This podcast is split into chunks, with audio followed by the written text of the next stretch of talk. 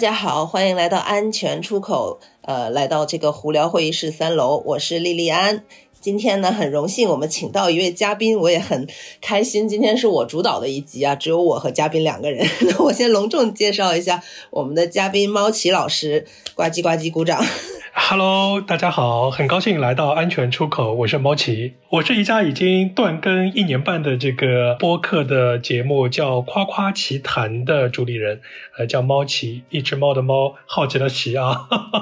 最 最近有没有想重启这个计划？哎，是的，呃，可能会有一些想法重启计划，因为呃，断更时间也真的是有点长了。大家有兴趣可以去找猫奇老师的那个频道来听一听，叫《夸夸奇谈》。对，夸夸其谈，奇是好奇的奇，是夸夸其谈。猫老师因为是一个上海人，然后之前我们也聊过这个最近那个《繁花》非常火，我和猫老师都是这个原著党的忠实粉丝。是 是。呃，虽然呢，这个《繁花》已经有很多人聊过了，然后，但是我们还是想以这个为源头，然后，但是聊一聊上海这个事儿。之前也跟猫老师沟通过，我们台这个，因为你问过我，们台那个受众啊，包括听众都是来自哪里？呃，可能上海的听众也有，但是比较少一点。而且我们虽然也经常跟上海的播客有互动啊，但是呃，请这个上海嘉宾来还是第一次。这次就趁着这个沪语复兴，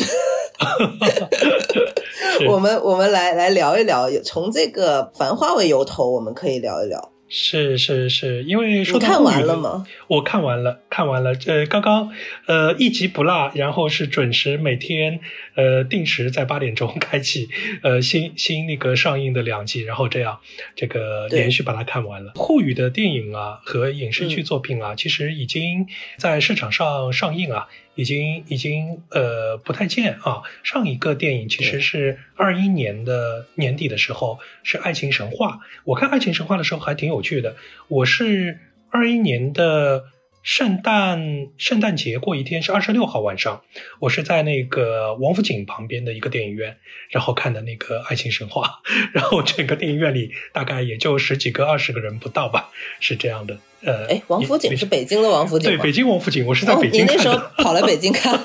对，那时候正好在北京出差来的。对，啊，对，是这样的。嗯，对，《爱情神话》它跟这个《繁花》还不一样，虽然都是沪语，《爱情神话》它那个导演是东北人。对，是吧？对对对，虽然演员演员都是上海的演员，也有马伊琍老师，啊，也有马伊琍，这是唯一一个在两部剧当中都有出演的。是的，是的。然后《繁花》，嗯，现在的地位已经毋庸置疑了。那王王家卫他也是个上海人，虽然他在呃一直都在香港生活，对吧？是是，呃，说到王家卫是不是上海人这件事情，呃，其实，在知乎上还有蛮多的这个讨论、争议和争议。对，哎，怎么说？展开讲讲。对。可以从这个就讲起。OK，我们从这个索性开始讲起吧。因为呢，上海人这个概念啊，和上海这个概念啊，其实，在漫长的历史过程当中啊，其实也也不漫长了。也就是相对中国其他的这个历史悠久的区域来说，上海还是比较年轻的一个城市啊，可能也就开埠之后，可能也就一百多年吧。所以说呢，大部分都是移民。真正在上海的，呃，上海的这个市区啊。当中的人呢，大家认为是主体的上海人的概念啊，但是按照行政概念呢，当然像上海一些这个郊县啊，也是属于上海嘛。但是在历史上，其实上海郊县的本地人呐，就土著是指上海郊县的本地人。然后呢，他们不认为自己是上海人，比如说川沙啊、呃青浦啊、金山呐、松，特别是松江啊，因为以前是松江府上海县，在明朝的时候啊，是上海。它的行政级别要低于松江的，是这样的。所以说呢，那个很多人的自我的认知啊，和自我的这个籍贯的定位啊，他们会说我是呃上海某一个县，现现在当然叫区了，我是川沙人或者怎么样，他不会说我是上海人。上海人这个概念其实是指第一代和第二代上海移民落定落定上海之后，他们才会。才会说 OK，我是上海人。所以说呢，以前呢，如果有上海的朋友去到外地呀，大家会说你是哪里人呢？大家其实第一时间反应，从这个语言的呃遣词造句上，会说我是来自于上海，他不会直接说我是上海人。所以别人会非常诧异的问说啊，所以你是上海人对吧？那很多人呢懒得解释了，就说：“哎，对我是上海人。”但其实他籍贯不是上海，他有可能籍贯是呃浙江啊或者江苏啊邻近的这个周边的这个这个地方过来上海的移民了，大概是这样的一个概念。所以呢，王家卫呢，对王家卫呢，其实是呃浙江宁波周边的余姚的这边，所以说呢，他小时候呢是在上海出生，然后长大。呃，长到这个可能可能十岁之前吧，呃，五几年五十年代初，他跟他姐姐就去了香港，啊，所以说呢，他是讲上海话的。他家呢也有呃诸多的亲戚是在上海的，但是呢，他某种意义上呢可以说是上海人，但某种意义上他也可以说他其实是宁波籍的上海人。大概是这样的一个概念来的，所以知乎上有蛮多讨论的，就是争夺它的归属问题，或者说可能可能排斥它的那个排斥它的那个机关机关的这个一些话题是。其实其实可以很容易理解，因为呃，可能大城市的话都会有这个多多少少都会有这个问题，就比如说呃，现在北京它划的可能以前通州它是通县，然后它也不算是北京，然后广州的话它的番禺。可能现在也划到广州，但以前也不是广州，所以所以都都是这样。然后我发现一个从王家卫讲起的话，有一个很有趣的现象。其实早期的香港的话，移民也是很多的，就是做生意做得大的有潮汕帮，对吧？就是李嘉诚啊这些。但是早期的话，可能上海可能也有上海帮在香港，就是有一个 TVB 的剧比较火，叫《珠光宝气》嘛。它里面就是刻画了那个他们会讲上海话在里面。对，当中有有有我看到过，他们有两个大佬是用上海话相互之间呃斗过一次嘴的，是呃有那个片段是。对，还互相不对付，是那个贺峰和他的那个死对头，然后他们还还说那个上海话，是，所以所以王家卫可能也代表了这一派吧，就是早期就是比较好家世比较好的江浙沪的一代的，然后去了香港。是的，以前呢，像上海去香港的这个资本家吧，大小资本家当中，其实本来就是有蛮大的一块是宁波籍的。所以说呢，呃，在这个电视剧《繁花》当中，其实后来那个他们推出这个粤菜的菜肴当中，有一道菜啊，叫船王炒炒饭，这个很有意思，就是说的是呃宁波裔的上海的资本家去香港之后做大，对他们都是做船东的。做船东生意的，就相当呃，包括像董建华啊，董建华他的父亲董浩云什么的，其实也是做做船队生意的啊。是的，所以说所以说他们都是讲上海话的，但其实他们祖籍是这个宁波籍的，大概是这样的一个情况。对，挺有意思的，很有意思。有一个词儿，我因为我是广州人，所以我一直以为是粤语，但是看那个《繁花》，我发现它好像是沪语，就是那个词儿，那个夯不啷，夯不啷当，对，就 all over，all over。对 我一直以为是粤语，因为粤语也有夯不啷，我现在才知道，原来它源自于沪语，就是。是是是是，而且上海跟呃广东的呃交流挺多的，因为像我自己，我是八零年代初七零年代末嘛，像我们自己的同学当中就有祖籍是。是广东人的，因为我们我小时候所出生长大的那个区域啊，是上海最老的老城乡，就是上海的县城的这个发源地，所谓的十六铺啊，外滩靠的都非常近，城隍庙，呃，所以说呢，当时在十六铺当中有很多的住在那边的附近的同学呀，其实都是广东人的后裔，他们呢早些年间外公啊、爷爷啊，在上海都是做水果生意的，啊。所以说家家世也哎家世也不错，但是呢，在文革当中也都受到了冲击，是这样的。这这挺有意思。你你在上海长大，你还能看到广东人，但是我在广州长大，我看不到上海人。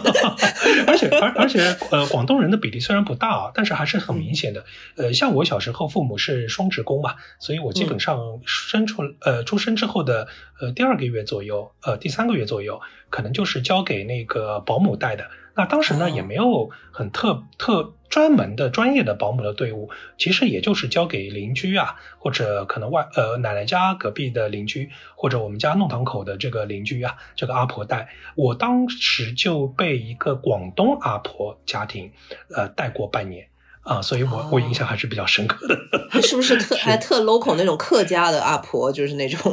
可能是当当时搞不清楚。其实对上海人来说，不太搞得清楚是客家人还是广广东广镇呃广东岭南的，反正只知道他们家是广东来的，是这样的。明白明白。是好，那我们再拉回来啊。哎，然后那我看你想聊那个网上就是有一些对立啊，《繁花》这个我们之前也交流过，因为我们两个都是原著粉嘛，可能这个《繁花》这个一一出来前两集或者是那个预告片一打出来，我们就觉得很震惊，因为好像跟这个原著毫无关系，只是用了这个名儿啊。那个 包括它里面的一些主角，就像汪小姐，她也有一些重重塑。但是我我看到我是没看完，我现我今天我刚刚跟你录这咱们这期节目之前，我才刚看到二十八集，然后还有还有一点点，就是为什么呢？因为我真的觉得改的很好，拍的也很好。虽然它已经是另外一个故事了，就我是觉得一个改革开放为主体了，但是但是我觉得拍的非常好。真的好，我为什么看的这么慢呢？是因为我看的很投入。我真的好久没有看一个电视剧看的这么投入，而且我觉得它非常华丽和浓重。呃，我这看两集我要缓一缓，所以这个是我不能一直一直一直看的一个原因。我真的觉得对，而且我很入戏。然后，嗯，其实也可以聊聊你有没有。这个广是这个电视剧里面你最喜欢的这个角色，在整个电视剧当中，我相对来说本人啊，在如果在男性角色当中，其实我还是蛮喜欢阿宝的。呃，因为在呃王家卫导演这个《墨镜王》的这个这个编剧这个下面啊，我觉得阿宝还是一个比较神采奕奕啊这样的一个角色。嗯，我觉得他其实是一个非常典型的。我所认知当中的上海人的一个一个角色，虽然从这个原著当中来看啊，故事已经被改的呃彻底已经是不一样了啊，就像那个王家卫改这个金庸。先生的作品 也能够改成 改成那样，对吧？对，呃，但是呢，我觉得他当中，嗯，体呃所反映出来的，呃，他的人物的精气神呢，和他对特别对这个第一个初恋女友的那种那种那种态度啊，和所延展出来的他的爱情观啊，和他的整个价值观，哎，我觉得还是挺典型的上海的这个男孩子。呃，特别是上海相对来说他长得比较帅的，可能会有一些追求的男孩子，呃，他的他所呈现出来的那一面，呃，就在事业追求上面他是呃蓬勃向上的，然后呢也是比较有魄力的，呃，敢比较敢闯，比较呃比较冷静啊，关键时刻比较冷静。但是呢，他在感情线这个部分当中啊，他还是患得患失的。呃，这个患得患失并不是说他犹豫不决，而是他的初恋啊。对他造成的这个影响实在太大了，呃，也就是说，初恋永远是不完美的，是残缺的。然后呢，那个是最美丽的。哦，就白月光这种感觉，对，白白日月光的那个感觉非常强烈，会会会造成他他一辈子跟女性相处啊，或者说跟女性朋友的那种嗯纠葛暧昧，但是他又非常仗义啊，呃，可能仗义疏财，他可能他不太计较那个利益啊。但是，别人如果真的可能想要跟他呃在一起的时候，他可能又又拿捏不住，又感觉呃无意会故意去制造一道防火墙的那个感觉，会会非常明显。是啊，这这种这种男生，其实，在差不多三十岁到四十岁之间的这种类型，其实我身边。关系比较好的朋友还还是还还是有好几个是很像的，是吧？非常非常典型，是非常典型的，还是非常典型。天哪，这集播了之后，又又感觉又加深了对这个上海男生的这个刻板印象呀，也不知道是好还是不好。因为那个网上不是还有讨论嘛，就是问阿宝算不算渣男。啊，阿宝算不算渣男？我个人觉得他的行为模式上其实是算一个渣男，但是呢，这种渣男呢，你对他其实又恨不起来啊，就是一个非常矛盾矛盾体，但是又非常呃鲜活，因为他不是一个脸谱化说非黑即白、好人坏人这样的标签，哎，而且呢，这些男孩子呢，可能就是说他们不太不太呃感情线，或者说可能他们的爱情线他不太不太顺利。嗯，顺利的话，其实这种男孩子基本上在二十六七岁之前啊，都已经成婚了。哦，那很早呀。对，很早。其实上海的男生有一部分比较优秀男生结婚是非常早的，是呃，然后他们的女朋友呃或者太太基本上都是呃，都都是高中同学，很多都是。呃，举个例子啊，哎，像我所就读的高中，当时差不多三百四十个，同一个年级三百四十个同学左右啊，当中有一个班级差不多在四十到五十人是体育班。呃，我们排除他不说，因为我们那时那那个学校，它有一些这个呃体育的专项的这个呃运动队，体校的运动队，对特特长生是归在体育班。剩下这三百个同学当中，有十九对夫妻，这么多呀？对，有三十八个人 是夫妻，在三百人当中。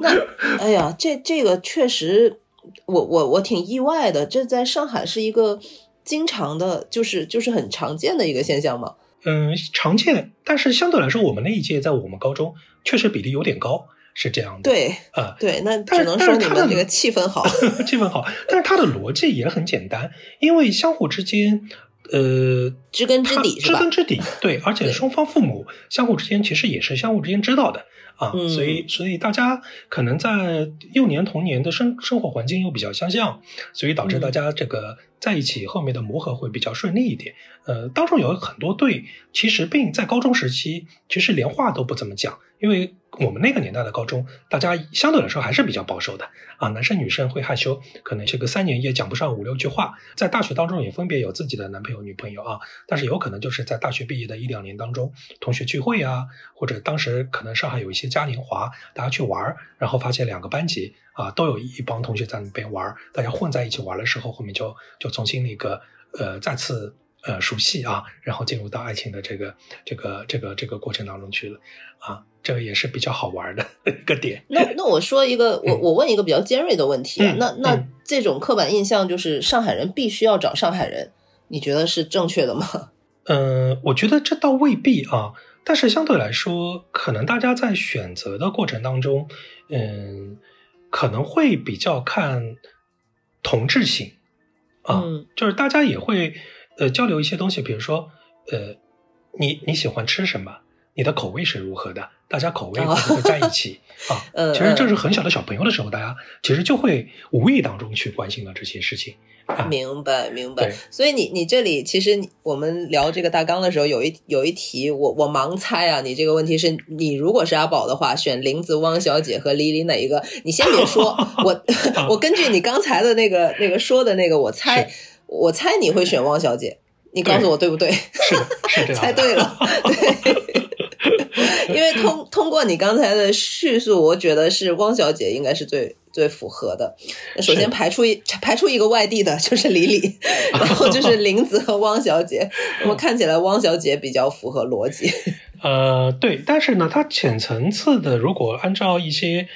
呃理性啊，或者说可能会会一些可能呃。呃，说可能筛选条件当中来看啊，来看啊，嗯，就对传统上海可能嗯比较正常的家庭教育出身啊，呃，大家会觉得林子的背景经历有点复杂，嗯嗯嗯，一个在那个时代的女孩子，一个人闯到日本去打拼，对，去打工，可能她的人际关系会稍微杂一点。像汪小姐这种呢，她在体制当中啊，上外毕业的。所以就是不能说根正苗红吧，但至少相对来说它是比较纯一点啊，嗯，大概是这样的。那当然从人物的个性当中来说，呃，汪小姐的投入会比较炽烈，然后呢会比较比较挺老公一些哈。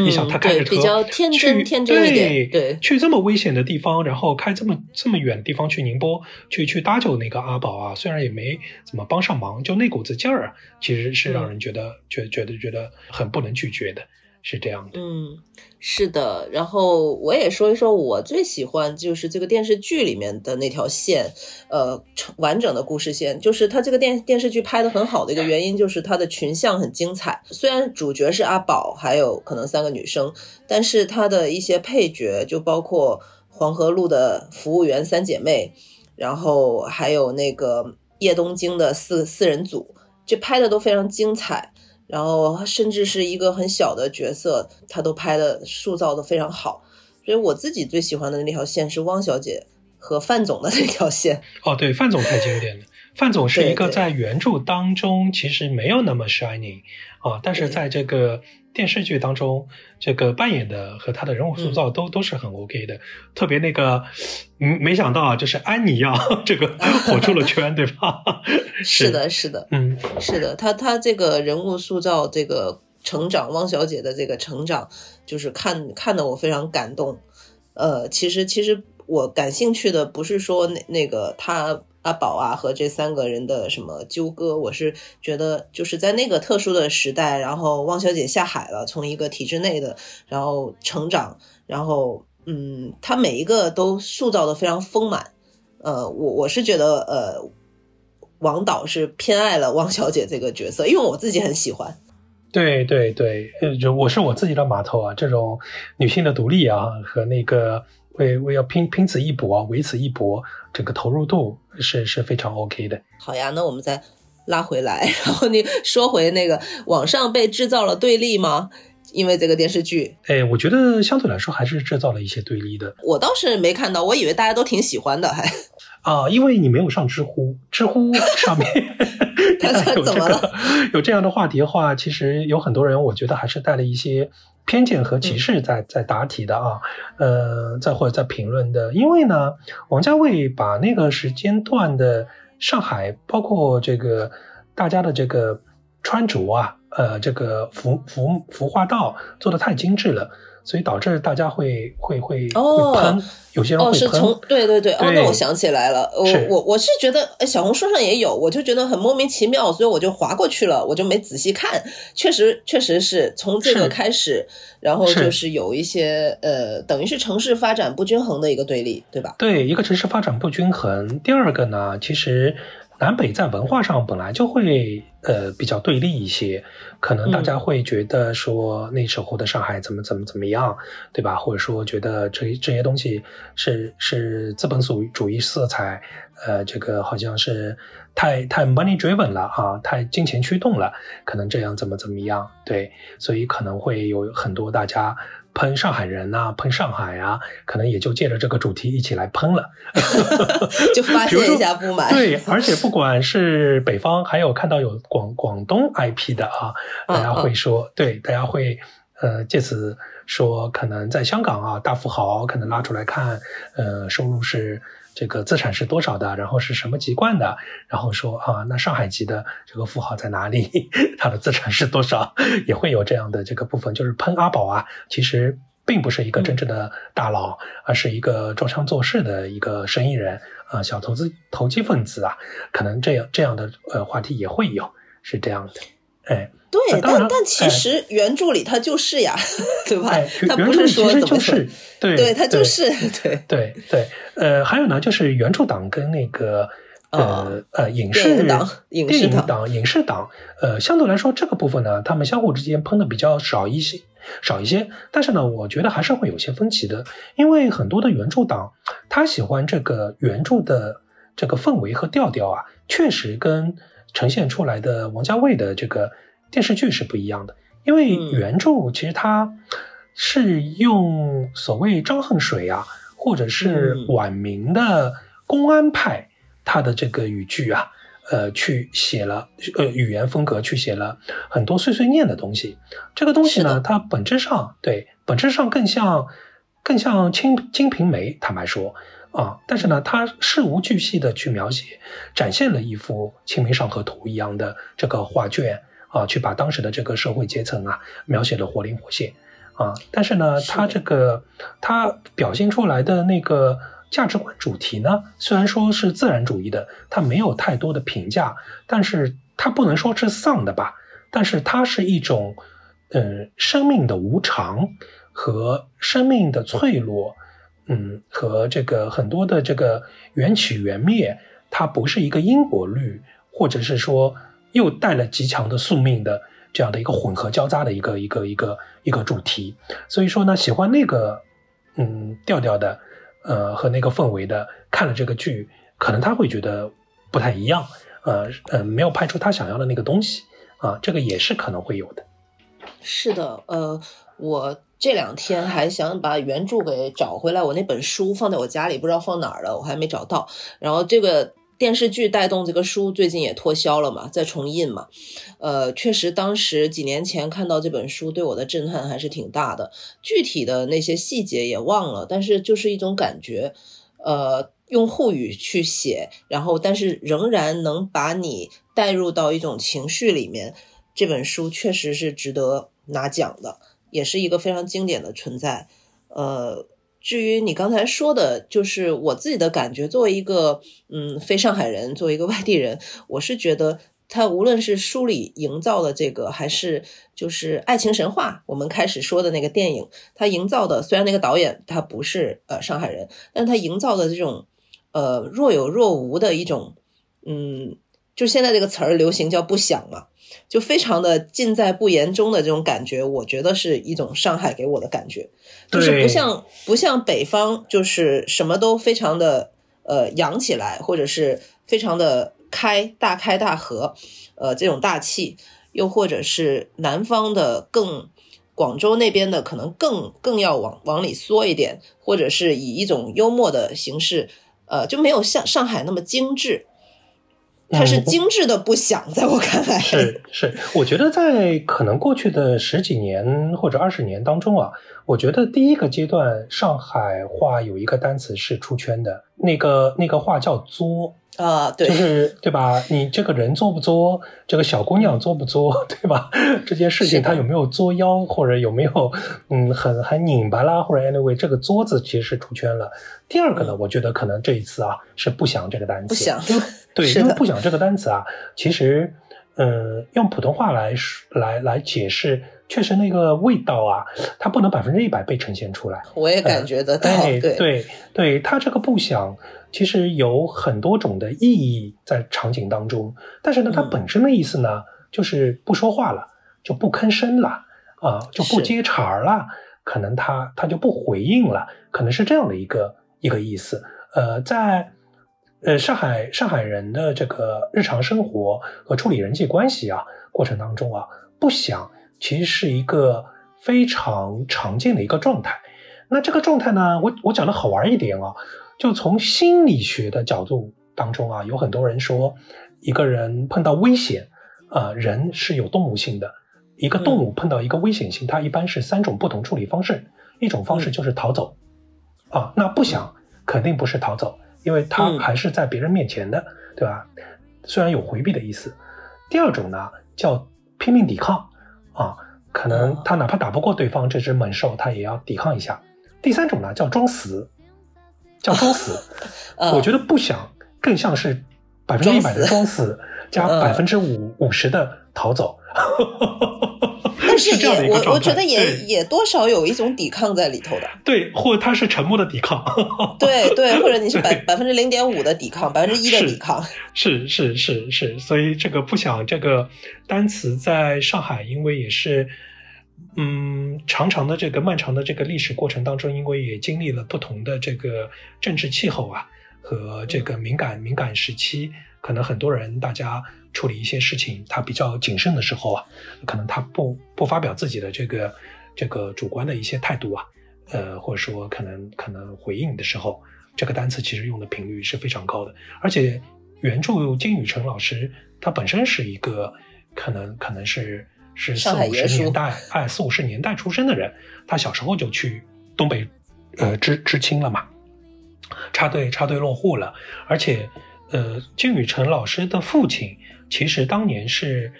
呃，富家子弟、世家子弟，然后年年少的时候就加入了地下党，啊，然后是直接向潘汉年汇报的。所以呢，他在革命成功之前，其实有好几次是入狱坐牢，而且受过酷刑。然后呢，解放之后呢，因为潘汉年的这个事件的牵连，没过几年，呃，这个好日子，然后又重新入狱了，直到文革结束之后才频繁。放出来啊，是这样的，所以他家其实还是比较，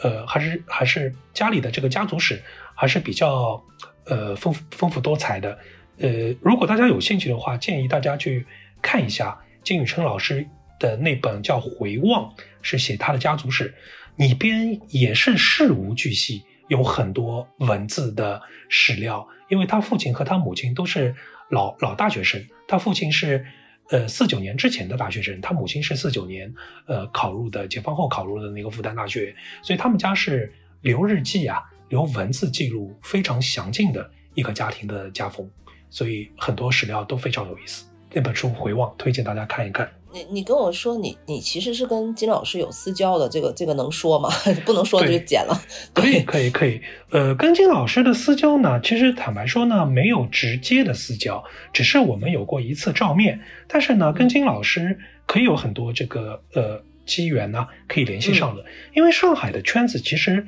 本来就不太大，是这样的。呃，因为呢，我在。呃，九九年的时候啊啊，非常遥远，在互联网一点零、一点零、一点零时代，我混过一个 BBS，混过一个论坛。然后呢，里边有一位网友，呃，一位女网友比我大个两岁吧，呃，然后呢，我一直以为她是娱乐记者娱记，她也一直跟我说她是娱记。但是后来发现呢，其实他一直在忽悠我啊。其实他是一个正儿八经的一个一个一个作作家。然后呢，后来呢，他是去了金老师所在的上海文学啊当编辑了啊，所以他是直接跟金老师是是同事来的，很熟。然后呢，他也前几年拿了一个呃这个宝珀文学奖、理想国的文学奖当中的一个奖项啊，是这样的一个情况啊。对，而且呢，金老师是很喜欢社交的一个人。其实金老师广交朋友，有很多的局都会去参加。其实我身边已经有好几个朋友都说，其实跟金老师是旧交，都吃过饭，只是那个时候金老师没有出圈，是这样。对，而且他他还是他他是一个画家。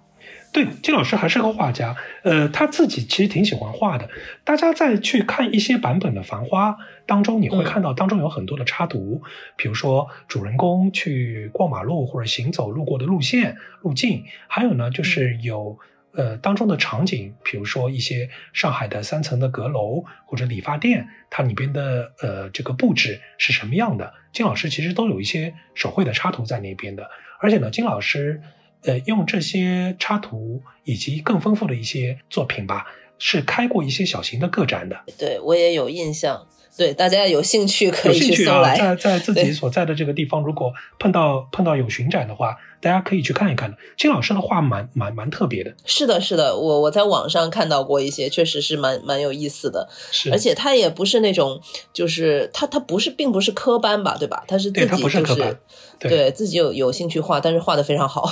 是是是，金老师其实本身来说是被文革耽误的那一代，因为他是十六岁就去插队落户落户了，所以也就是初中毕业之后，嗯，就初中初三毕业之后吧左右吧，就直接就去了十五十六岁就去了东北，然后在七十年代末回到了上海。呃，这个还是很有意思，我们可以就是顺着去聊一聊上海人的精神世界。你这里提了，我在 上上海人的精神世界是在寺庙、教堂还是在道观？为什么会有这一条？你展开说说。上海其实是个非常杂糅的地方啊。嗯，就是呃，像我母亲自己本身，其实呃以前是医院卫生系统的，是医院里边的医生嘛。呃，但是呢，他们。呃，后面在退休左右的时候呢，知识分子比较容易喜欢扎在一起去干一个事儿，所以当时呢比较流行，好像去寺院里面啊去拜一拜。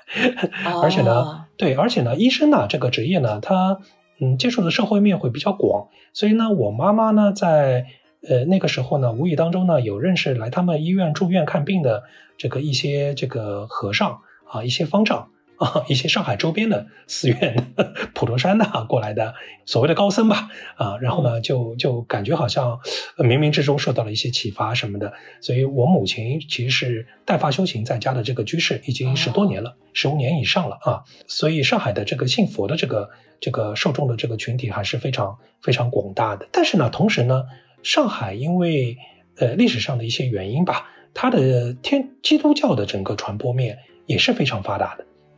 啊，所以其实上海又有很多是是基督教徒，啊，是是挺多的。但是呢，上海呢还有一个部分呢，虽然说在解放一开始，呃，道教其实是被整顿过一次啊，因为当时中国有一个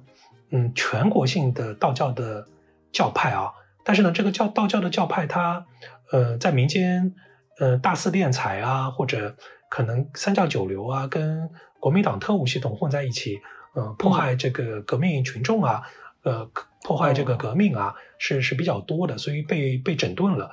呃，上海的道观陆陆续续被呃，就是说撤销或者收编或者缩小缩小它的规模啊。呃，道道教的影响力是小的，但是道教毕竟是中国本土的这个宗教，是从巫巫教开始的啊，就萨满教巫教开始的，所以其实大家很多信仰的这个这个方式用道教的，其实还是有还是比较多的。比如说，大家去祈求一些事情、一些法事、做法或者 anyway 怎么样，其实它很多的方法论，其实还是还是道教的方法。所以呢，这三个部分呢，其实组成了上海人的精神世界。那说起这个，就是那那一般会喜欢去哪里看风水算命？这是道教的。呃，对，风水看命呢，这个事情是这样的，就是和尚呢也会来那么一点，但是呢，和尚相对来说，他们嗯放下自我嘛。可能大家去抽呃寺院里边抽签，可能来来讲解一下签，可能会有啊。但是呢，算命这件事情呢，相对来说还是隐就大神隐上隐藏在民间的啊。嗯，哦，对，比如说呢，朋友介绍是吧？哎，其实都是靠相互介绍的，都是靠相互介绍的。呃，这个当中呢，其实就有两拨人，一拨人呢，相对来说他看风水啊，呃，看家里的这个呃朝向啊。这个或者看办公室里边的装修布置啊，可能他会比较厉害一点。比如我简单简单说一个事儿，上海陆家嘴的渣打银行啊，嗯，其实这个这栋楼的门啊，其实花过一个大的代价是改动过的。哦，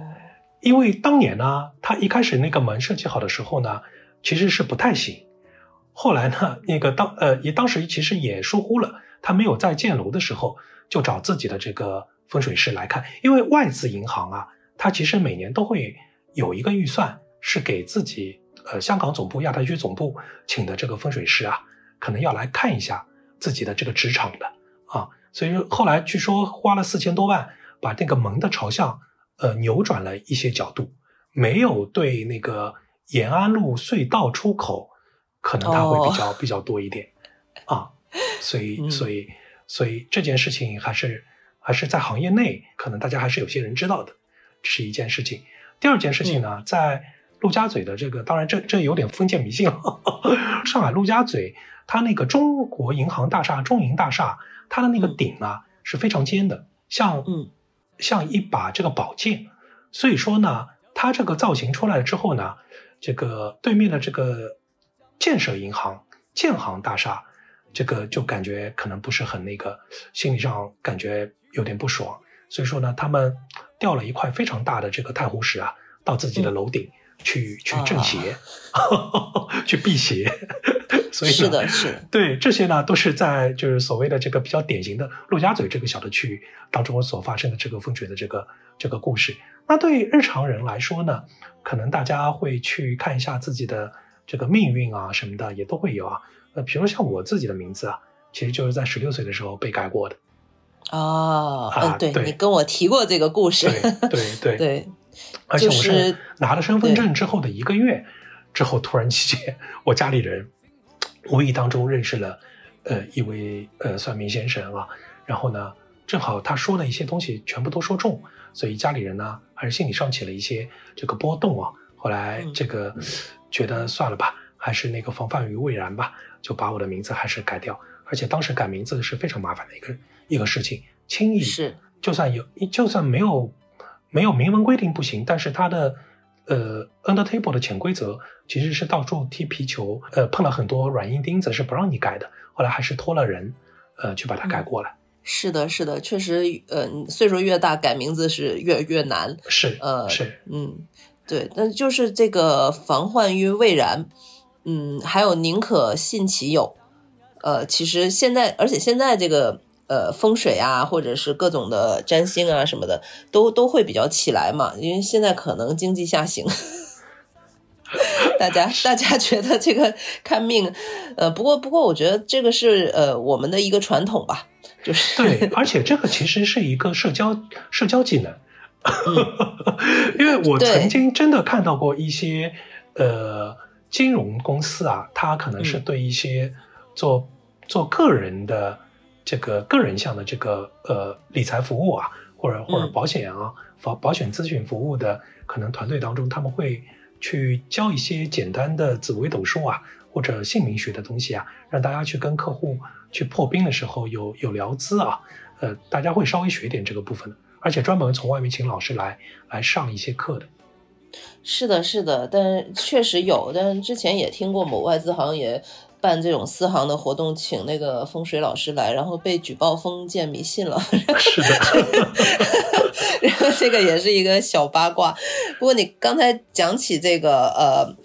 就是还有一个话题就挺有意思的，就是上海人为什么喜欢问别人住哪里？上海社牛密度最高的区是哪个？OK，啊，这是一个比较好玩的一个一个话题啊。对，就说呢，在上海呢，挺有意思的，就是大家不会觉得，呃，问别人住在哪里这件事情是非常不礼貌的，冒犯是吧？哎，对，因为呢，其实坦白说，我们以前呃社会没有这么原子化的时候啊，其实大家都是有自己所谓的社区和区块的嘛，所以大家大致了解一下你是哪个区块的，你是哪个或者说你上班是哪个系统的啊体系的，呃，就是。就是很正常的事情啊，嗯，就是大家觉得我可以讲给你听我是哪里的，你可以告诉我你是哪里的，这个一点都不尴尬。其实是一种聊起来就是一个话题的开端，一个话题，也是一个相互之间刚认识的时候互破冰，呃，破冰，相互之间亮一下自己的名片，可能是有那种感觉，可能会比较多一点。而且呢，大家问这个东西的目的，并不是说你到底是说遭。呃，是不是坏人？是不是虚报虚报你的背景？而是看有没有共同话题。呃，会说起来说，OK，我在哪住啊？我身边有一个什么什么朋友的哥哥，或者谁谁谁也是在那一个区域的，他叫什么名字？认识吗？啊，大家看看中间有没有共同的这个朋友啊？呃，这个人际关系网呃当中的交节点，其实是出于这样的一个，是这样的一个目的来来相互之间问的。嗯，对，这个其实就在我看来，呃，也也挺习惯的，因为北京人也会问人家住哪里，但是我想了一下，广州人好像不会这么问。对，是是是。那所以所以上海社牛密度最高的区是哪个？我先猜一猜啊，是不是是不是那个梧桐区？网红最多的区。并并不尽然，如果是社牛密度对，如果是社牛密度比较高的区，它肯定是人口密度非常大的区。那人口密度比较大的区，那肯定不是梧桐区。梧桐区以前在上海是属于比较高端的这个地方，所以它的人口密度是是是不多的啊。它那边的这个呃住宅啊，它的密度也是低的啊。所以说呢，比较社牛的肯定是肯定是所谓的现在的黄浦区。哦。黄浦区密度很大吗？呃，黄浦区密度非常大，因为黄浦区，呃，从某种意义上面来说啊，以前上海的这个老上海开始啊，到后面它的这个商贸体系啊，其实其实是在外滩这边嘛，对吧？所以黄浦区是最靠近外滩的区，所以说呢，它是一个 front desk，是个前台这样的一个部分。那它的职工啊、员工啊和服务于这些体系当中的。这个讨生活的人都是围绕那个区域住嘛，因为以前交通不发达嘛，没有地铁，公交车也比较少，大家都是靠走路和自行车上下班，可能比较多的嘛，对吧？所以呢，像梧桐区呢，其实已经是相对于属于它的这个离黄浦江这边外滩是距离距离上是 middle desk，甚至有点 middle back office 的这个距离位置了。是由东向西，这样一点点、一点点，人口密度是越来越小，越来越小，有点意思啊。那就是，比如说《繁花》里面那个外滩二十七号，这也是黄浦区，对吧？对，是 typical 的黄浦区。黄浦区其实到外摆渡桥，呃，以北是虹口区，外摆渡桥以南沿着外滩，其实都是黄浦区。直到十六铺再往南，其实是以前的南市区。就是上海最早的老城乡，但是呢，在九八年的时候呢，那个老城乡这个南市区呢，被黄浦区，呃，吞并了，合并了。嗯，再后面呢，黄浦区在最近几年又把比较靠近这个呃南市区的那个卢湾区又给合并了，啊，大概是这样的一个一个状况。哎，对你这里提到就是去外滩旅行外贸系统旧址，然后。跟你推荐的这个隐秘的 City Walk 路线会重合吗？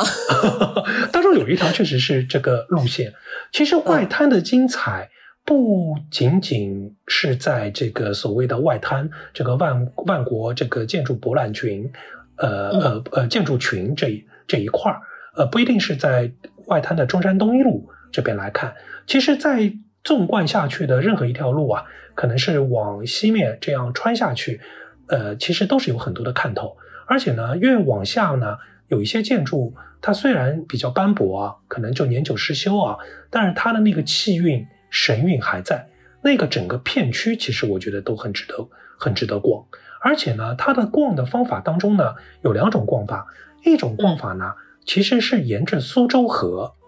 因为苏州河，呃，入入到那个外滩是外白渡桥这一段嘛。其实沿着苏州河可以一直向上溯源，它可以走到很远很远的地方，甚至于可以直接走到那个中山公园，就是以前的圣约翰大学这个位置啊。那这两边呢，以前都是呃这个所谓的洋行啊、商行啊，或者洋行的仓库啊啊。那现在这些地点呢，有的呢已经被变成了这个呃艺术馆。啊，有的呢，可能变成了，呃，可能广告公司，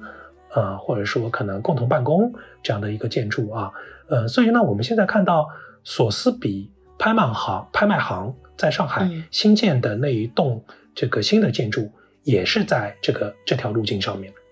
啊，所以这条路径上其实挺有意思的，还有很多艺术家啊，他可能会在一些楼宇的这个所谓的它有内庭啊，它的这个园区里面。其实有很多的看点，这条路线挺美的，可以骑自行车逛的。是苏州河往上是吗？哎，苏州河河向上，可以溯源到那个溯源到中山公园。中山公园，中山公园，对，就圣约翰圣约翰大学，就华东政法，华东政法大学的这个呃这个市中心的这个校址。哎，确实，这这条线我没走过，我我现在。每次去都是都好像是在梧桐区附近 网红一条街，是是是是，呃，其实梧桐区这一块也是最近从一六年左右开始，它可能呃人满为患的，之前其实非常清淡啊，因为像安是的，哎，像安福路这一条路也很神奇，安福路其实以前嗯这条路上主要的人流就是为去安福路武康路口。他那个话剧，上海市话剧中心去看话剧的，啊，除了话剧之外，其实这条路上没有什么太多的点可看，啊，呃，所以所以平时的人不多，呃，然后呢，呃，这条路上比比较有趣的是，瓦嘎斯啊，这家这个公司啊，它是老外在中国零到一做的一家公司，他以前不是在国外开出来之后来中国投资的。他的第一家店，就中国第一家瓦卡斯，或者全世界第一家瓦卡斯，是在这个安福路上开出来的。然后呢，他们公司的 office 在他的楼上，在二楼、三楼。后来呢，他们逐渐做大之后呢，这个呃下面有更多的品牌，所以说呢，他们自己的 office 搬离了这个安福路。但是呢，他们品牌下面如果有新的店啊，要去来试运试运营的话，他的首店一般来说也会。尝试在安福路上找店面，然后来来试运营，是这样的，有点意思。这个冷知识啊，是，而且安福路旁边，嗯，就是以前其实是有那个，呃，因为那个李嘉诚在呃上海市区真正造的所谓的比较高端的一点的这个楼呃小区啊，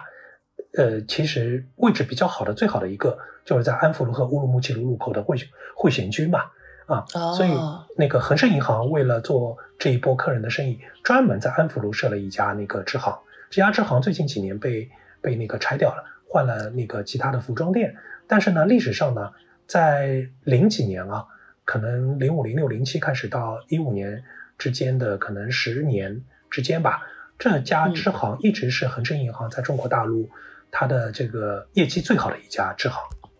嗯。哦，这个这个非常有意思。哎，而且汇丰后来也跟进，在安福路，在现在的那个、那个、那个呃，这个画眉对面斜对面有一家很小的支行，应该现在还开着。对，还开着，因为我有个朋友就住在附近，哦所以所以所以我也是看着那条，因为我那个朋友他是从北京搬去上海的，他本身是那个苏州人吧，所以我每次去找他都会住在附近，然后也是看着那个安福路那个从人少变成人多。然后现在找吃个饭都比较难找位子的那种，对，嗯现现在是是是非常热闹，太热闹了，人有点那个过多了。是的，是的。那上海最内向的区是哪个呢？我个人觉得上海最内向的区应该是长宁区。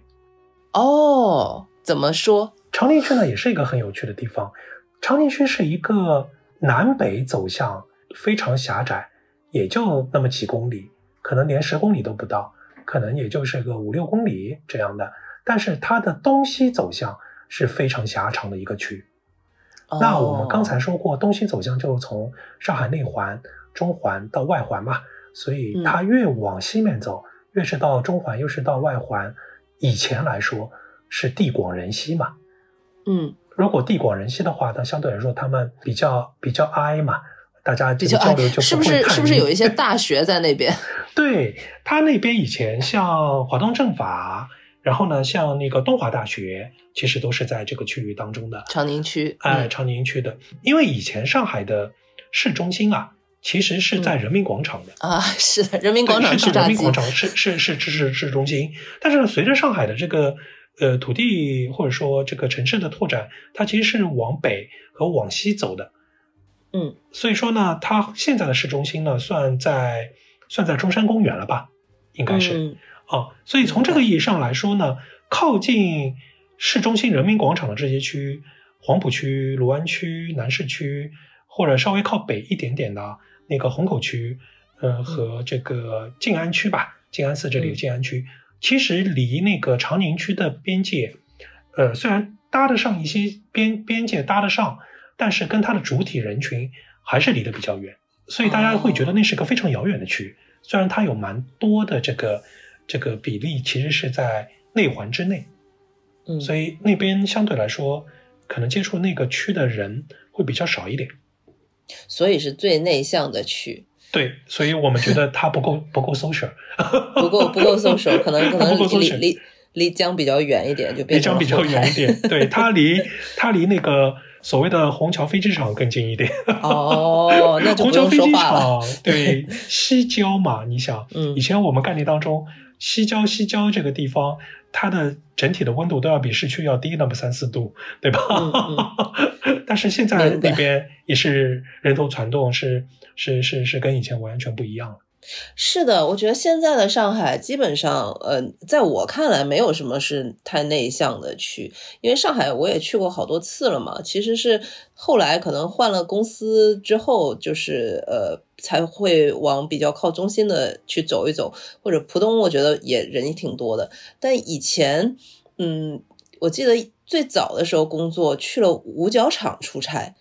五角场是不是也算一个比较偏的？现在的上海，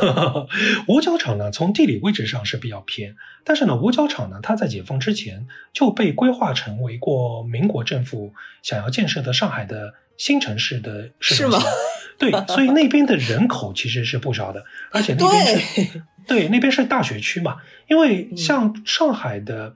呃这个产业的分布当中，五角场场所谓所在的这个杨浦区啊，其实是一个重工业的一个区，所以它的工人这个阶层的这个这个数量是非常大的，工人新村遍布，所以它的人口密度其实是不小的。再加上有这么多科研单位在那边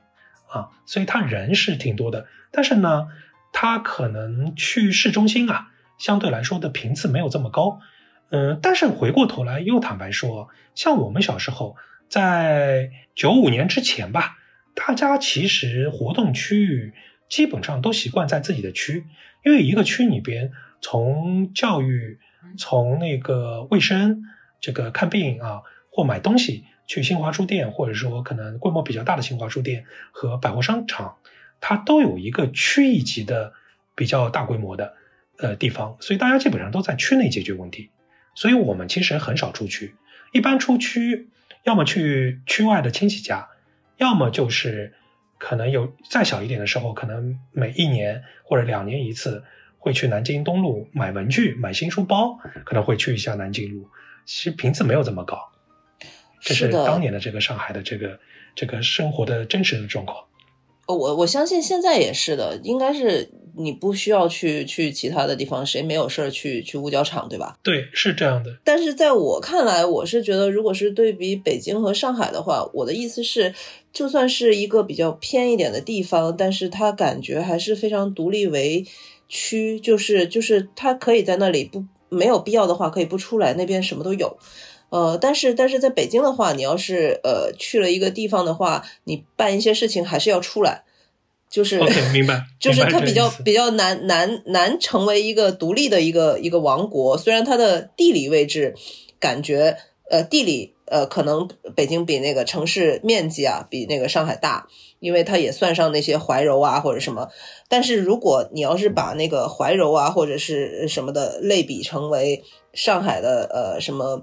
川沙呀那些，我我觉得还是难一些啊。是是是是是是是这样对对，就是就是那个每每平方公里那个密度，还有那个商业，就是上海这个还是还是比较比较发达一点的。是的，嗯，但是呢，大家觉得这个有些可能有意思的点啊，有些有意思的地方，大家愿意去逛一逛的，呃，相对来说比较有特色的，呃，现在兴起的，呃，它这些点比较集中，还是比较集中在浦西某些某某某些区域，呃，它好玩的点就是在于你一次性可逛的地方其实呃很丰富多彩，有很多选择。当然，这个很短的这个两两点五公里的路啊，如果坐车、打车、开车。就非常非常的堵，甚至要堵个四十分钟、一个小时都有这个可能性啊！所以就是大家可能。骑共享单车更方便，是的，是的，是收拾的也也比较比较干净吧，就是就是没有那么多随处可扫的一个共享单车，它可能放的比较集中一点，所以我我我就把最好最好玩的这个留到了现在啊，就是因为我打算集中聊，就是吃的，对对，我们我们还是顺着那个从那个繁花说起，就是这个呃，这个也是网上炒的一个点啊，就是说黄河路。然后黄河路现在不是因为繁花就突然就火了吧？然后可能一堆人就说，嗯，这个不可以代表那个上海，我们吃东西都不去黄河路吃的。所以你给我们讲讲。哦，黄河路真的太可惜了。黄河路是最近十多年是陨落的一一个一条一条美食街啊。嗯，在繁花电视剧所描写的和小说原著，呃当中也有提到的这个年代呢，黄河路确实是上海顶级的这个餐饮和社交啊。去社社交名流聚会，大家这个在一起会第一选择的一个地方。但是呢，问题是在于说，可能后来的那个产业的这个身心嗯迭代之后呢，嗯，如此集中的一条饮食街啊，呃，它就它就 decentralize 就就去中心化了，就就大家你想现在大家喜欢去的那些呃网红的点，要么其实是以那个呃西餐为主的。可能就类似于像以前的安福路这种地方，其实都是西餐为主的，或者呢，大家喜喜欢去吃火锅啊，或者说去吃呃潮汕牛肉火锅也好，或者说可能嗯像红姐这样的，对吧？大家可能会去定西路啊这种地方，嗯，反而黄河路的分流就就就就就被分流掉了，嗯，但是但是黄河路呃，它现在有一些这个店。嗯，比如说像来天华这家店啊，当年我记得在九十年代末、零零年到就是千禧年之前，它是上海电视台各个频道嗯本地生活作为广告投放的这个大广告主啊，所以你你可想而知，对吧？零零年之前，这个是一个什么样的这个规模？这种餐饮集团啊，这样的餐饮店叫来叫叫来天华，来去的来。天上的天，中华的华，来天华，现在还在，现在还在，是，呃，但是呢，我小时候去来天华吃饭呢，呃，我我是很晚的事情了，呃，因为小时候我到无意当中倒没有在在黄河路太多，呃，我是第一次去来天华是大一的时候，我正好是呃作为实习生，有一次在上海广播交响。广播电视交响乐团，呃，这个里边在帮忙，他们的市场营销公关部帮忙，然后呢去接待一一个来华访问的交响乐团，国外的交响乐团，然后呢他们演出结束之后，他们演出在上海大剧院结束之后呢，其实人民广场离黄河路不远嘛，我们是去蓝天华吃的夜宵，啊，这是我第一次在黄河路上正式的吃正餐。是不是有那种至真园那种感觉，就很金碧辉煌？要要吃什么大王蛇 什么之类的？其实呢，当时的黄河路在我看来啊，呃，并不像电视剧上面这个装修的这么豪华，这么浮夸，对，这么浮夸。但是呢，确实呢，呃，我觉得它的菜色和这种。山珍野味吧，这双引号，吃国家保护动物当然是不允许的。这个当中的整个这个这个品种还是比较多的。这些这些品种并不是在在很多呃一些可能餐厅里边就能够吃得到啊，呃，所以它也是有很强的社交属性在那里的，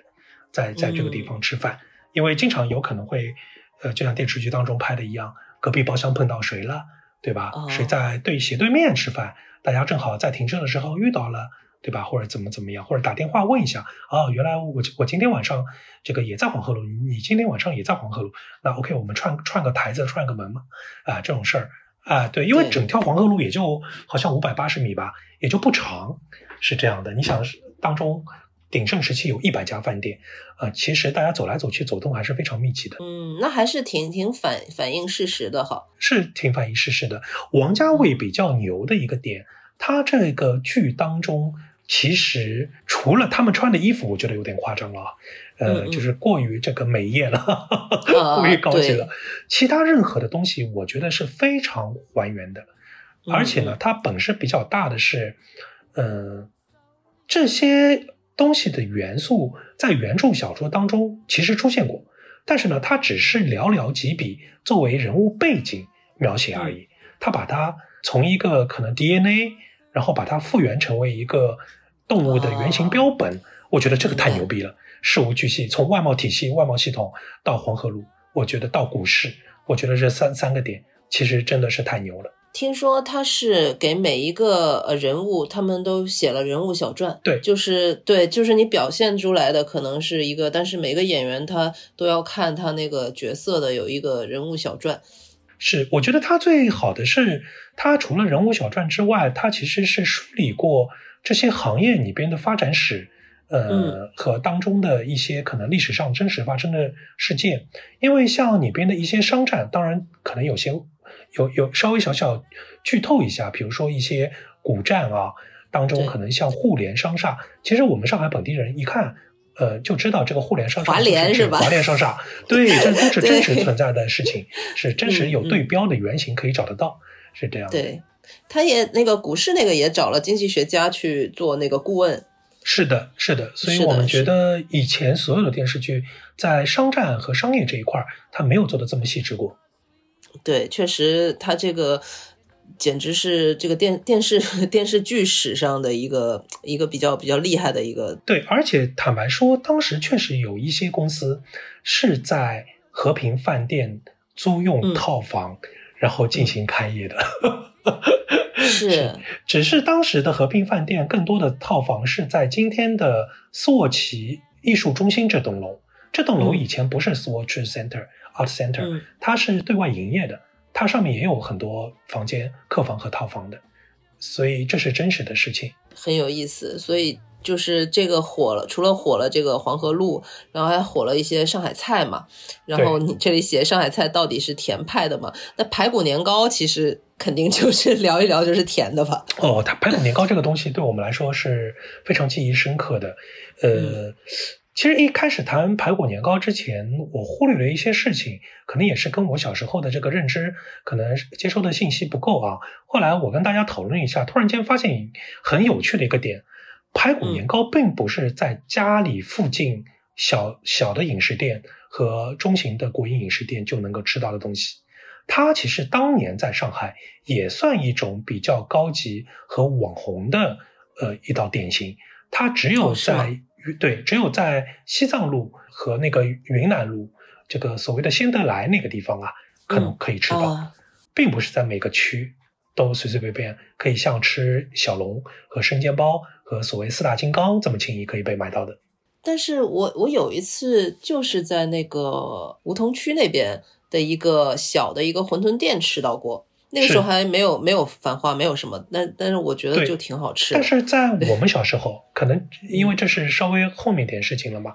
在我们小时候，其实并不是经常可以吃到排骨年糕的。呃，那说好玩的一个点，我小时候唯一呃第一次吃到排骨年糕，在新德来是在云南路。呃，怎么吃到的呢？是那个时候呢，其实云南路旁边有一个叫大世界，那个大世界是是一个呃解放前就就这个呃比较著名的一个呃怎么说呢？有点像天室内的天桥啊这样的一个曲艺，可能这样的班子可能在里边聚拢，可能进行演出，可能游园的这样的一个地方。然后呢，这个人口密度特别大，所以我在我当时大概也就是四五岁、五六岁。啊，肯定还没有开始读小学。我在里边跟我妈妈走失了，我跟我妈妈两个人走失了。然后呢，我就在门房门房间啊，在保安那边，呃，向保安那个哭诉，然后找妈妈，然后要报家里的家庭地址的时候，我那时候也非常小，非常幼稚。都报不清楚自己家里的地址。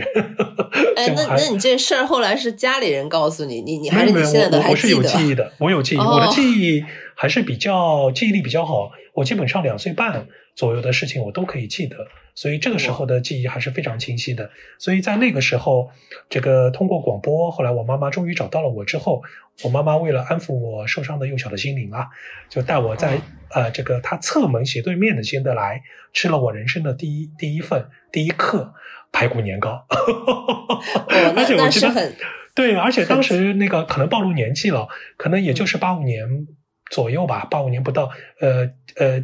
家上海的普通的阶工薪阶层的家庭也是比较比较捉襟见肘的，所以一一份排骨年糕，可能我那时候人小，不太爱吃那个排骨嘛。呃，可能剩下的大部分的排骨我妈妈吃，我吃年糕为主，因为那个年糕是酱油的半半糖的，对吧？是甜甜味儿的，是其实是甜味儿的啊，嗯，甜咸味儿的，是这样的。但是呢，上海这个地方呢又比较奇怪，上海这个地方呢比较杂糅，上海是处于江苏和浙江，就所谓的春秋吴越两国的分界线上，其实是一直受到了两边的文化的这个这个影响。甚至于可能在两地文化进行冲突的时候被夹在当中，然后呢，呃，甜味肯定是呃所谓的这个偏苏州啊，偏苏南地区啊，这个所谓的太湖平原、苏锡常地区、苏州无锡、呃常熟啊这些地区它的味道，然后呢，浙江这个地方啊，其实它是偏咸的。所以上海呢，其实很多的菜受两地的文化，它所谓的本帮菜，其实也就是两地菜系的杂糅。它有的菜是咸，比如说可能有的菜是，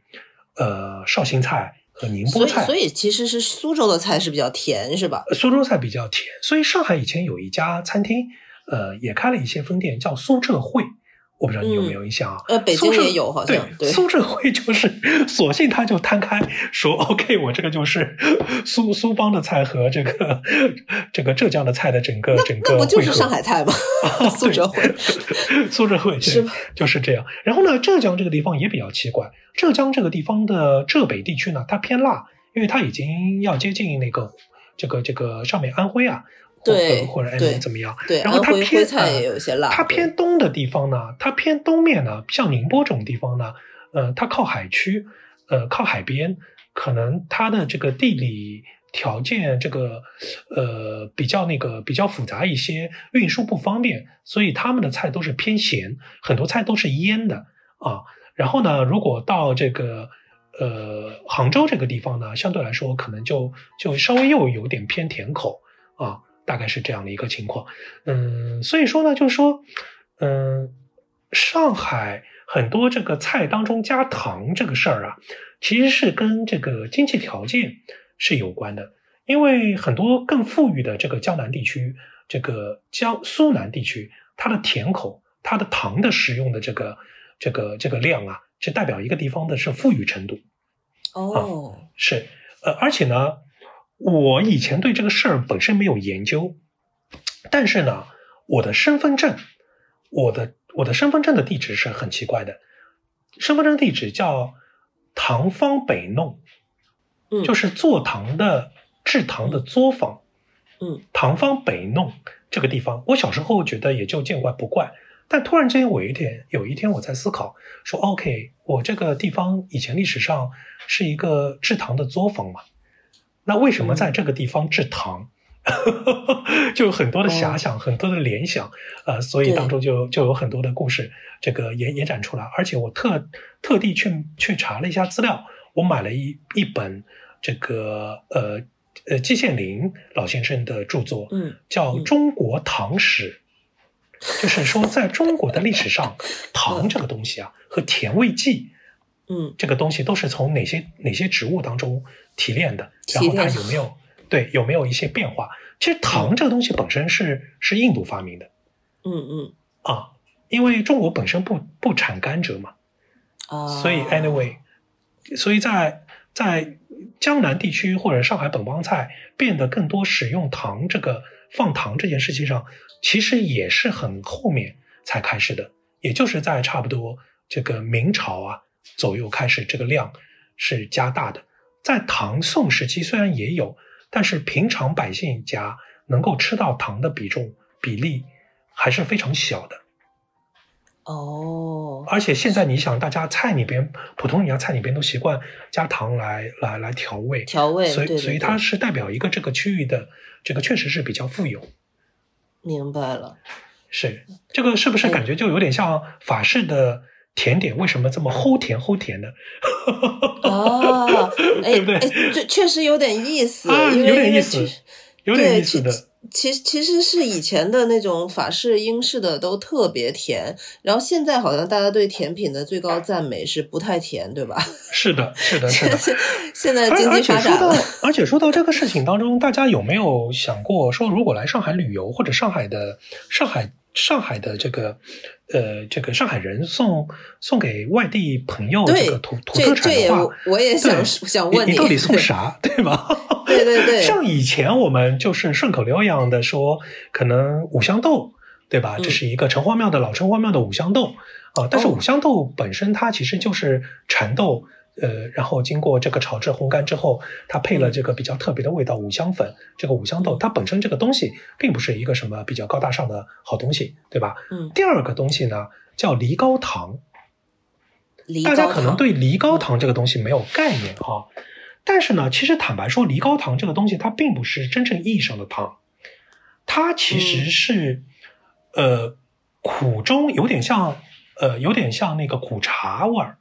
它其实是药用的，它其实是可以治治那个嗓子嗓子疼，对，和驱驱瘟疫的。嗯啊，只是它旁边这个外面是是有一些糖，呃，糖放在里面是这样的。那梨膏糖这个东西，它本身发源于上海，呃，它其实最早的时候是在呃这个三国往后的时期啊。它跟上海有一个寺院叫龙华寺有关，在上海其实一共是对三大寺院，在市中心的肯定是呃静安寺，静安寺啊，靠近静安寺不远的两两公里左右的叫玉佛寺啊，就以以前说小平同志在上海 过年 会去会去玉佛寺。上个上个头香，然后另外一个上头香的基本上不会在静安寺，是在龙华寺。龙华真的是龙华古刹啊！龙华寺就是离李佳琦现在的这个家很近，离那个这个龙美术馆西岸和那个徐汇滨江比较近啊。这个啊，那个时候是比较远的，因为龙华寺隔壁就是龙华烈士陵园了。现在现在等于这三大寺庙都在蛮市中心了，对。啊，这现在相对来说都比较蛮市中心，但是龙华寺还是相对来说有一些距离的。呃，龙华寺这个建寺的这个僧人啊，其实是其实是一个那个当中有一任的僧人是是个印度人，因为呢，我刚才说到制糖是从印度传传到呃亚洲别的地方来的一个技术，对，所以就说呢，他呢在那边的时候呢，他有一个技能，就是他从嗯上海这种江南地区，他比较盛产的、比较容易获得的一种植物，呃。我不知道它的学名怎么读啊？呃，上海人叫底卢素啊，这个这个东西上面，它就像一些像细细的这个竹竿一样的，但是它可以像这个甘蔗一样把外面的皮咬下来吃，咬里边的这个这个这个纤维，然后纤维是不能吞咽的，只是把里边糖分呃，这个嚼完之后把它吐掉。哎，它是从这个里边炼炼取糖分，然后呢，当年呢，因为这个作为这个寺院里边的高僧嘛，就他会一些医术嘛，所以他又这个结合一些方子，然后就制作了梨膏糖的它的这个最早的雏形，然后在那边也进行一些一些这个呃救济扶贫吧，啊，然后呢，后面呢也开始售卖，是这样的，其实是这个东西后来再搬到呃比较市中心的城隍庙，老城乡的城隍庙，变成变成了上海的杜德展。所以你问我对，所以你问我第三位是什么？其实我还真说不出来，因为第三位如果你说小笼包这个东西比较难携带啊，然后你说是其他的豆腐干，我觉得这东西也比较也比较大陆货啊，好像不一定是上海的这个专。我我我跟你说一个，哎，你说，就是自从自从那个那个电影火了之后，就是国际饭店的蝴蝶酥。啊，国际饭店蝴蝶酥对吧？这个玩意儿还真的是最近几年。才出现，就是那个电影，电影火了之后，就是就是也网上也掀起了一个，到底上海哪里的蝴蝶酥最好吃？蝴蝶酥最好吃。蝴蝶酥第一次爆火其实是《爱情公寓》，因为《爱情公寓》里边他说一定要去，好像天钥桥路那边的一个什么地方买蝴蝶酥，对吧？是的，是的。后来又变又变成炒那个国际饭店的蝴蝶酥，是不是最好吃？是是。其实，在以前，像所谓的光明村的这个鲜肉月饼啊，什么什么，其实它都没有都没有破圈，都没有出区，可能都是那个区里边的这个这个人呐，特产或是特产啊，它其实没有遍及上海。后面是最近几年，随着随着这个这个这个信息科技、传媒发达了之后，它开始破了圈，嗯。是这样的，挺有 意思的，挺有意思。所以我们总结一下，就是那个传统的有这个蚕豆，还有那个梨膏糖，对，梨膏糖。然后第三位的话，我们就不说了。繁花这个其实它里面讲那个食物，作为外地人比较难带走嘛。你说排骨年糕我怎么带？对，很难带。而且其实以前很多比较时髦一点的文艺青年来上海，呃，他带走还有一样东西，就是凯司令呃面包房里边的。呃，红宝石蛋糕，红宝石蛋糕，或者是他们叫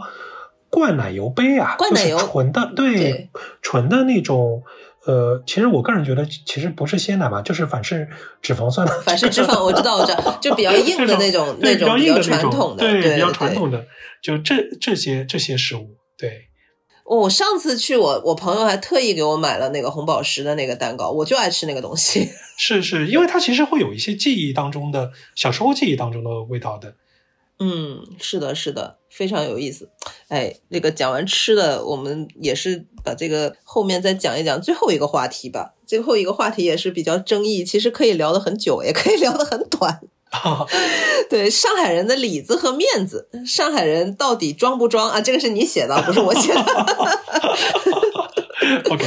我个人觉得，呃，就说这是要看区域来的，跟他的这个所谓的生活生活习惯来的。呃，上海相对来说嘛，小小市民阶层这个呃组成的这个城市嘛，对吧？相对来说可能它会比较小资一点，所以大家呃会比较讲究一点，说可能我出门到底穿什么。然后我在家可能穿什么？所以以前这个经济比较呃捉襟见肘的时代啊，大家可能会碰到说，OK，我带假领子，对吧？假领子就是衬衫的假领子啊，然后里边穿的不是完整的一件衬衫啊。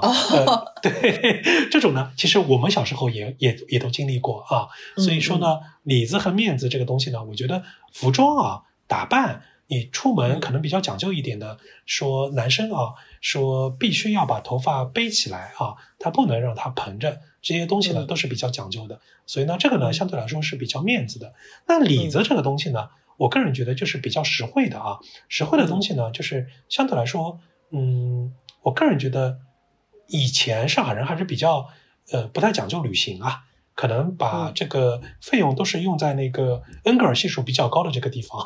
就吃还是 还还是大家比较讲究的，吃了还是比较讲究的，是这样的，就是什么时节吃什么东西，然后什么东西是不是时令的啊，大家还是比较讲究的，而且呢，大家买东西呃相对来说呃不会买的过多，可能怕坏掉，都是买新鲜的吃啊，大概是这样。其实今天我妈妈还在说，她去菜场买买牛肉的时候。碰到呃牛肉摊上有卖吊龙。啊，因为老人家嘛，对对啊，这广东的这个潮汕牛肉当中的这个部分嘛，对，就是以前摊头上也没有这么讲究，可能就是卖那卖牛肉，现在开始按照牛的不同的部分，可能不同的这个切割方法开始来卖啊。然后我我妈妈呃就就就会觉得，哎，这个呃蛮有意思的啊，但是呢也会问人家说这个吊龙怎么怎么做啊，怎么烧，就买多买少，就怕可能呃。是上海人老是觉得冷冻过的东西，它可能质量就不 OK 了。老是有这样的一个概念啊，要吃新鲜的，吃时令的，然后呢，可能吃营养价值比较高一点的，大家比较愿意把钱花在那个地方。对，其实其实，嗯，我刚才就在想一个问题，就是也是《繁花》里面也是一个大家吵的一个点。其实，在我心里吧，就是它不是说装不装的一个问题，它是我是觉得上海人是有一股傲气在的。所以，但是但是你们长久以来自己可能没有发现，但是呃，作为一个。别的地方的人看看起来可能会会这样想，就比如说，就是很典型，它里面那个那个服务员不就叫小江西嘛？然后，然后就会很多人说，哇，天呐，他连名字都没有，就是就是就是就想想，但是但是我是觉得这个就是你们的一个称呼习惯，对吧？也有小宁波，也有什么是，对对对，这这个可能无意的，但是呢，就是可能在外人观感就是哇，你们太骄傲了，就是。就是原来也是有一种说法吧，就是小的时候可能也有说法，就是对于上上海人来说，可能外地人都是乡下人。上海呢，我觉得很多的骄傲的，他的这个上海人的精神，呃，内里啊，他的精神状态是这样的。呃，大家不要忽视一个点，这个点可能我觉得现在在宣传系统当中也不太讲这个点了，就是上海其实是工人革命的发源地啊。是蓬勃发展的一个地方，也是，呃，我党的这个这个诞生的建党地嘛。所以上海的工人阶级，包括后面上海的这个工业、轻工业和重工业的底子啊，所造就的这个工人阶级的这个数量是非常庞大的。虽然说后面的这个随着一些产业的这个转移啊，可能这个也上海也经历过下岗潮，对吧？但是，嗯，工人。阶级工人老大哥，他的地位和他的一些行为模式，他的一些精神气质，还是留在我们这个身边，或者对我们从小到大长大，这个是耳濡目染，就是被熏陶的。举个很简单的例子，就是如果我在家里小朋友的时候，我去拧一个螺丝，嗯，你如果你的舅你你是工人的技工或者工人的舅舅或者叔叔在旁边看着。他是不想的，但是他就是两眼非常锐利的在观察你，观察你什么呢？首先看你拿的这个工具啊，拿的对不对？你是拿一个不对口的螺丝刀在那边瞎拧，当然这个螺丝也有可能被你吸拧，七拧八拧拧上去了啊。嗯嗯。但是他就是过来要拍你一下脑袋，要教育你，让你拆了螺丝重拧，重新找正确的螺丝刀。他要教你做事情一板一眼，而且呢，他很多复查这种动作是非常多的，或者是说，像我们小时候刚刚学会开车，对吧？爸爸如果跟我在一起的话，哇塞，这个好烦啊！你开门上车之前，他先拉住你，让你检查一遍各个车轮的车轮胎胎压，对吧？这、这、这、这、这个就是典型的工人工人阶级的这个城市里边。培养出来的精气神，他可能对 QA 啊，对可能质检，呃，可能对整个呃这个工艺流程 SOP 当中的整个 risk 的提前的风风险的提前的防控，这种意识是非常强的。就是其实其实这种就是我可以总结为他对自己的要求比较高嘛。这种要求高，它不是一个道德上的要求高，它是在 SOP 啊行为模式上的要求。上海的坦白说，很多家庭，我也是独生子女啊。但是我嗯，我小学三年级的暑假开始，每天早上就六点钟被我妈拖起来，拖起来干嘛呢？就是跟着她去做家务。他们觉得你小孩的动手能力很重要。然后我妈会跟我说：“你收碗的时候，你为什么不把呃食物的垃圾收在碗里，然后把所有的碗叠在一起，一次性带离，而要分两次、三次进来来弄呢？你这个统筹学你就没有动动脑子，这个。”有没有上心？你做事情有没有上心，对吧？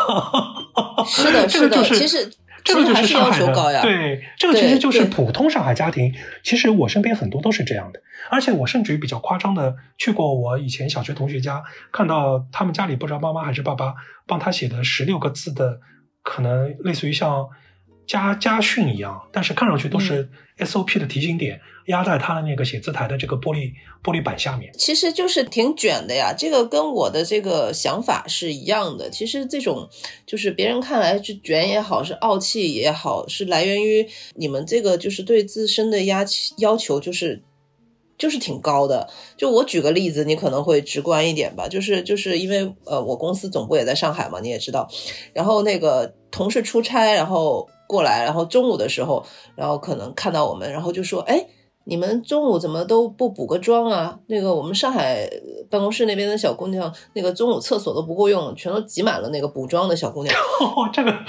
对，然后然后我就我就懵了，我说我都没化，补什么呢？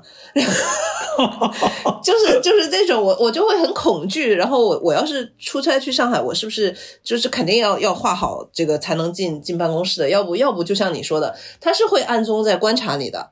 就就你能你能你能感觉得到，他是会就像你刚才描述的那个场景，当然不是拧螺丝啊，但是当你步入了那个办公室或者步入那个商场的那一刻，你就会感觉他不想，但是在看。所以我跟你说的这个，我觉得在上海可能有一种压力，就是就是这种吧。对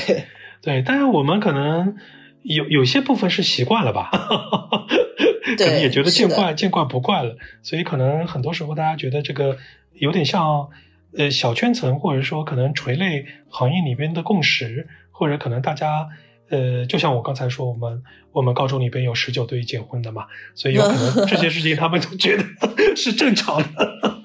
对，所以所以等于他过来了，看他他看到你们，哎，你们怎么不不补妆啊？然后我们就很纳闷，没化怎么补？对他可能意思就是你们为什么不化妆啊？是啊是啊是啊，就差不多吧，就是这种感觉嘛。对，是是的是的，所以可能就是就是这个地方可以说卷，但是也可以说它其实是经过了真正的这个工业化之后，它形成了一些这个呃特定的社会的这个生活习惯和一些一些标准吧。呃，这些标准可能，如果大家以前相对来说没有太习惯的话，可能会觉得稍微有点有点压迫感吧。因为你要去遵循，你要去想，我要遵循和不遵循这个标准嘛，大概是这样的一个情况。是的，是的，我相信，我相信，就反正听了这个的之后，大家可能会对上海或者上海人或者上海这种文化有了更多一点的了解吧。反正我自己，我我觉得我跟你聊完之后，呃，因为其实去上海也去的比较多了，然后我我我自己是觉得说，跟你聊完之后，可能跟我想的也也也都差不多。对，是是是，上海呢，其实从历史上来说呢，其实它分为几个阶段，嗯，其实四九年解放之后啊，然后可能到那个差不多这个文革之后，这是一大段。历史啊，然后呢，特别在文革之后，这个十三大三中全会之后，到九二这南巡讲话刚改革开放，或者呃逐步进入改革开放初期和南巡讲话之后，它特别是在零零年之后，它突然之间爆炸式的这个发展，这个阶段就最近激荡，所谓这个吴晓波说的激荡三十年啊，这个阶段当中，其实其实变化太大了。嗯，这个节奏很简单，就像零二年我在香港的时候。感觉那个呃，这个节奏是很快的，而且当时有一个很特别的感觉，就是你过红绿灯的时候，看到有很多人在等红绿灯啊，但是你会看到等红绿灯过程当中，总是有那么一两个年轻的姑娘，她会点烟。就年轻姑娘在公共场合吸烟，当然那个时候香港还没有禁烟嘛，对吧？嗯，公共场所没有禁烟，年轻姑娘吸烟这种。这种代表经济独立，或者说，比如比如行为模式上比较独立、特立独行、比较独立，对，会给人感觉很冲冲击比较大。因为在上海，你想抽烟的女性都是年纪比较大的阿婆阿姨啊，阿婆奶奶在在抽烟，对吧？这小姑娘抽烟的，大家觉得可能这个小姑娘不学好怎么样？然后到后面零七零七零八年左右，我在香港出差的时候。呃，我突然间发现上海的整个节奏跟香港其实有点持平了。嗯嗯嗯。啊，所以这这个其实是属于可能零零年之后，可能可能整个上海的这个变化速度特别快，而且生活节奏特别快，而且在那个时间点当中，觉得女生抽烟在上海的女生抽烟其实也是正常的，而且不局限于说她只是广告业、公关业，可能做 marketing branding 的人抽抽烟，可能抽烟就就是个正常的一个事情啊。嗯，这个点非常有意思啊，是是是比较有意思的一个点。抽烟经济学，对，抽烟经济学是。对，好呀，好呀。对，今天哎，我们聊的聊的，反正我是觉得非常的尽兴，挺有意思的。没事，我们先聊第一次。我觉得今天讲的料比较多，但是我个人觉得可能有趣度还不够，可能我今天的梗没有完全准备好。是吗？你觉得还 没没够吗？我觉得挺好。那我们就简单收个尾吧。哎，好的。嗯，好呀，谢谢这个猫奇老师今天呃来做客，我们呃希望也会有下一次啊。然后谢谢大家收听。